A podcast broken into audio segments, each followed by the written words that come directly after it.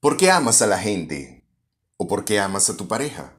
¿Por lo que hace? ¿Por lo que tiene? ¿O por lo que es? Reflexiona por un momento. ¿Por qué amas a la gente? ¿Por lo que hace? ¿Por lo que tiene? ¿O por lo que es?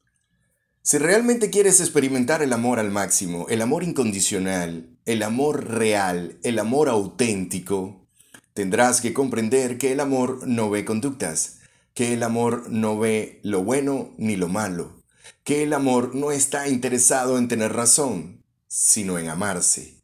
Y cuando conectamos con ese amor real, auténtico, ese amor que es la fuente creadora de la vida, cuando conectamos ahí, entonces conectamos con lo que es y no con lo que hace o tiene la persona. ¿Por qué amas a la gente? ¿Por lo que hace? ¿Por lo que tiene? ¿O por lo que es?